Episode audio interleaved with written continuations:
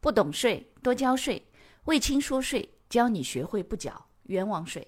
各位朋友，大家好，欢迎收听魏青说税。微信公众号、喜马拉雅 FM、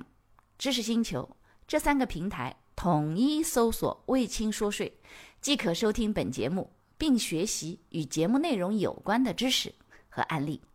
最近呢，现在正好是个人所得税汇算清交期间，所以呢，同学们还是有些个税的问题。好，个人所得税汇算一定要申报吗？年收入不到六万，税务局通知我要做汇算申报。首先，第一个啊，从个人所得税汇算清缴而言，如果年度汇算需要补税，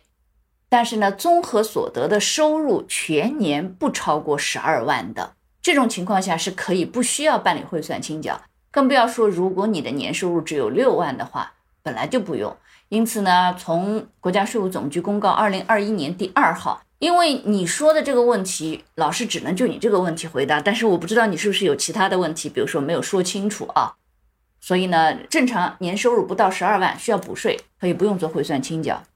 好，第二个，保险公司给代理人计算的劳务报酬所得三千九百万，但因代理人未参加公司的考勤而被扣光。代理人当时还不知道这回事，后来从 A P P 上查知公司给报个税收入三千九百元，异议申诉结果维持。请问被扣光没有实际拿到的三千九百元得报个税吗？有具体政策依据吗？实际上这里头是有个巨大的问题的啊，就是劳务报酬所得实际上是独立劳务，对不对？那代理人如果没有参加公司考勤被扣光，相当于这一部分的钱实际上没有实发。他帮你申报个人所得税，我个人觉得是有点问题的。但是我不知道，经常有的时候我们同学来提问题的时候，是他自己以为问题是在这个地方，但很有可能再去了解深一点以后，发现其实这个结果并不是他以为他提出来的那个问题所对应的结果，他的问题就不对。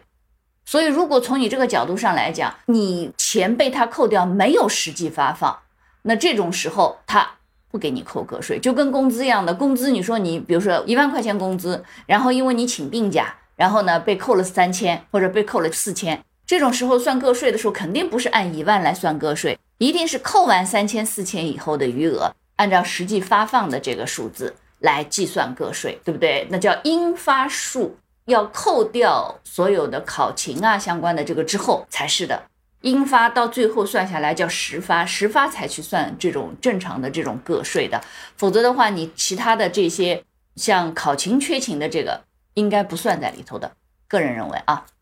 好，下一个，王老师，我们是河北的一家企业，每月购销合同的印花税计税基数是按照营业收入来计算缴纳。网上查到的是工业企业购销合同印花税核定比例是收入的百分之八十。我想问一下，这百分之八十有没有政策依据？如果有依据，那么所有工业企业是不是可以按核定的这个比例计算缴纳印花税？如果不是，购销合同的印花税应该如何缴纳？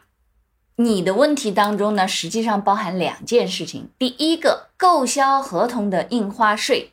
应该如何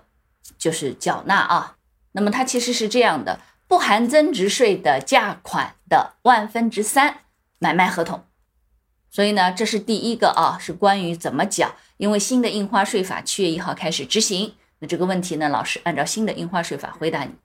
第二个问题是关于说核定比例收百分之八十，这个其实就跟我们的所得税有查账征收还有核定征收是一样的逻辑，因为印花税原来归地税管。所以呢，地税在管理过程当中，对这些小税种，有些地方呢，它有说，哎，有些企业可能因为这个各种各样的原因，它的核算呐什么的不是特别规范，所以呢，印花税呢就按照这个购销合同的这个比例，或者是按照一定的比例，就给你打个七折八折。那这种情况下来直接收，这个是需要主管税务机关来核定的，它不是说有专门的法律说百分之八十就是有规定的。没有，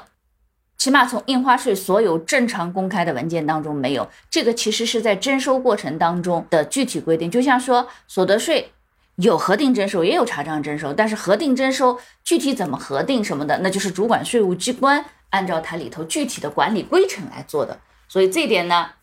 没有。感谢你的收听，如果觉得我的课程对你有帮助，欢迎给我点个赞。并且呢，把这个课程可以转发给你的同学呀、朋友啊、同事啊，甚至老板，让更多的人了解和掌握税务的知识。